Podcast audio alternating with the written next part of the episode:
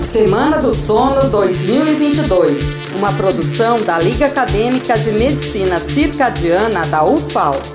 Olá pessoal, meu nome é Eduardo Nascimento, aluno da Liga de Medicina Circadiana da UFAL.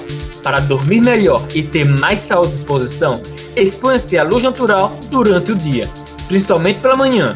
Já no período da noite, reduz a iluminação do ambiente e evita exposição às telas de LED.